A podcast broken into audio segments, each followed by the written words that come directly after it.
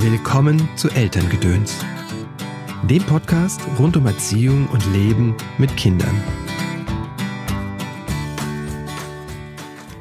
Hallo, schön, dass du eingeschaltet hast zu dieser Episode von Elterngedöns. Mein Name ist Christopher End. Ich bin Elterncoach und mein Ziel ist es, dass du und deine Lieben eine entspannte Familienzeit verbringt. Dazu bringe ich dir jede Woche entweder ein Interview mit einem spannenden Gast oder ein Tipp von mir. Heute ist mal wieder ein Tipp dran. Es geht um Grenzen. Grenzen. Es gibt ja wenig Themen, die so polarisieren wie Grenzen in der Erziehung oder im Leben mit Kindern. Wenn ich mich im Netz umgucke, dann finde ich da genauso wie in meinem Bekanntenkreis, in meinem Umfeld oder auch bei den Menschen, mit denen ich arbeite, diese zwei Polaritäten, sage ich mal. Die einen sagen, Grenzen sind wichtig. Ja, Kinder brauchen Grenzen und ich muss Grenzen setzen und das Kind testet die Grenze aus. Auf der anderen Seite gibt es dann so im Bereich ne, unerzogen erziehen und äh, unerzogen leben, kommen dann die Vorstellung, es gibt keine natürlichen Grenzen, ne, Kinder brauchen keine Grenzen und äh, vielleicht auch die Vorstellung, das engt ein oder in, engt das Kind in der Entwicklung ein. Ne, das sind zwei Pole, die sehr deutlich gegenüberstehen. Und wenn du mich ein bisschen kennst, weißt du, dass ich dazu neige, Dinge zu integrieren und zu gucken, wo ist denn da die, die Mitte und wie können die beiden Pole zusammenkommen. Wenn wir uns Grenzen, und darum geht es heute, ich will dir heute einfach nur den Grenzbegriff nochmal einem hm, was anderes mitgeben, ne? dass du ein anderes Gefühl dafür bekommst, was das sein könnte. Grenzen in der Natur, wenn wir uns die angucken, die gibt es nämlich tatsächlich. Also wenn ich an mich denke, ich habe eine Grenze, ne? ich habe eine Haut, die äh, mich abgrenzt, die die Luft abgrenzt zu der Innenseite, meiner fleischigen Seite. Ich habe eine Ich-Umweltgrenze, nennt man das in der Psychologie. Wenn die gestört ist, ne, dann aber wenn die nicht da ist, dann habe ich das Gefühl oder denke mir, jemand anders kann meine Gedanken entziehen oder kann die hören. Dann ist die, spricht der, Psycho, der geneigte Psychiater spricht davon, dass die Ich-Umweltgrenze gestört ist. Das ist tatsächlich eine Störung.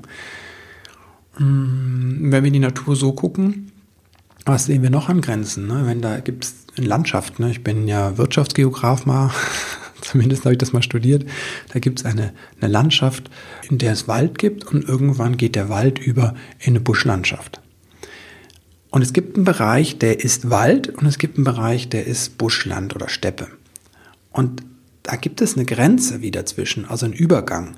Aber die Grenze ist nicht so hart, wie wir uns das vorstellen. Und dieser Grenzbegriff bei uns im Kopf, bei manchen Menschen, glaube ich, der hat so eine Härte bekommen selbst wenn wir uns eine Grenze angucken, die zwischen Nationalstaaten gezogen ist, selbst wenn wir uns angucken zwischen der BRD und der DDR, ja, selbst diese Grenze, die super bewacht war, selbst da haben es Menschen geschafft, durchzukommen. Selbst diese harte Grenze hatte eine Durchlässigkeit.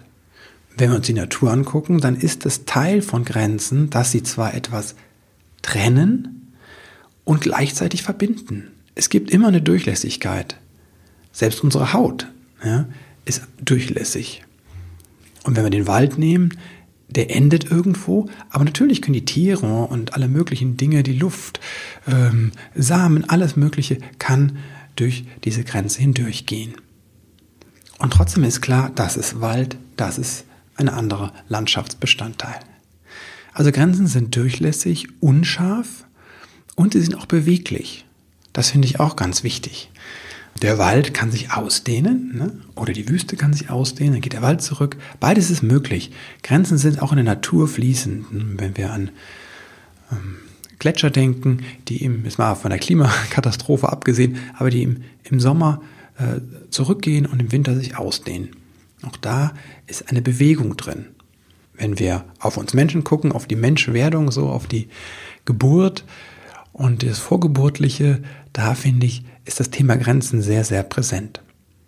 Gerald Hüther hat mal gesagt, es gibt so zwei Grundbedürfnisse, die sich aus dieser vorgeburtlichen Erfahrung ähm, rausschreiben. Das eine ist der Wunsch und einfach das Bedürfnis zu wachsen. Ja, das, das Baby, der Embryo im Bauch wächst einfach die ganze Zeit, entwickelt sich nach seinem eigenen Wünschen und Bedürfnissen, entfaltet er sich. Und gleichzeitig ist er immer verbunden. Er ist ja immer in der Mutter, von der Mutter umschlossen. Da sagt er, das ist die Liebe, die Verbundenheit und die Freiheit. Wie ist das dabei für das, für das Ungeborene? Natürlich ist es verbunden. Und wie ist es verbunden? Weil es in der Mutter ist. Die Mutter umschließt es. Ne? Das ist die, ähm, die Fruchtblase.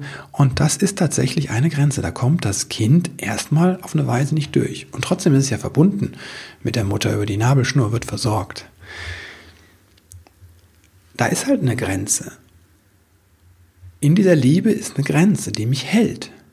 Das ist ein Raum konstruiert, in dem ich weiß, ah, hier bin ich. Und was passiert? Das Baby oder der, das, das, der Embryo entwickelt sich, wird größer. Und was passiert mit der, mit der Grenze, mit dem, ähm, der Fruchtblase und dem Bauch? Der dehnt sich auf. Wie ich eben mit der natürlichen Grenze im Wald erzählt hatte, den Waldrand, auch das ist in Bewegung.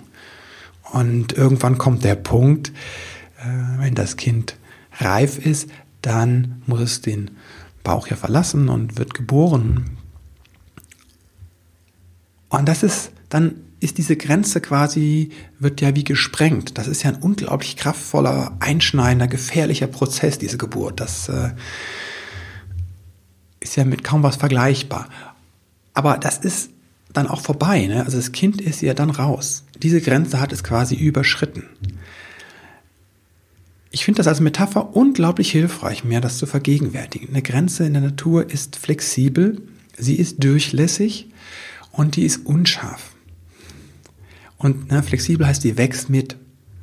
Das Kind, ich meine, alle Menschen sind in Bewegung und verändern sich, aber Kinder extrem, das ist ja deren Ding, dass sie die ganze Zeit in einer Bewegung des Größerwerdens sind. Das heißt, auch jede Grenze, die es da gibt von unserer Seite her, muss sich dehnen. Das war, das sollte so ein kleiner Gedankenanschubser sein, ein kleiner Perspektivwechsel zum Thema Grenze. Das soll es nicht gewesen sein. Ich werde nächste Woche oder übernächste Woche noch etwas dazu erzählen, nämlich wie wir damit umgehen können.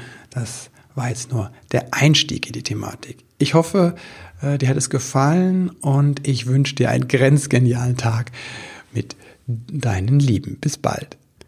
Wenn es dir gefallen hat, dann freue ich mich über eine Bewertung auf iTunes oder wenn du meinen Podcast teilst unter deinen Freunden und Bekannten.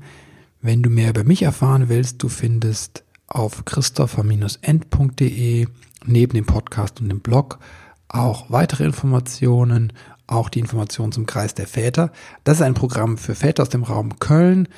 Äh, beginnt am 14. Februar, läuft ein halbes Jahr, also bis zu den Sommerferien und wir haben alle Brückentage und alles ausgespart. Immer Donnerstag, einmal im Monat ist ein Prozess. Mit einer festen Gruppe von Vätern sind wir auf dem Weg und schauen uns das Vatersein an.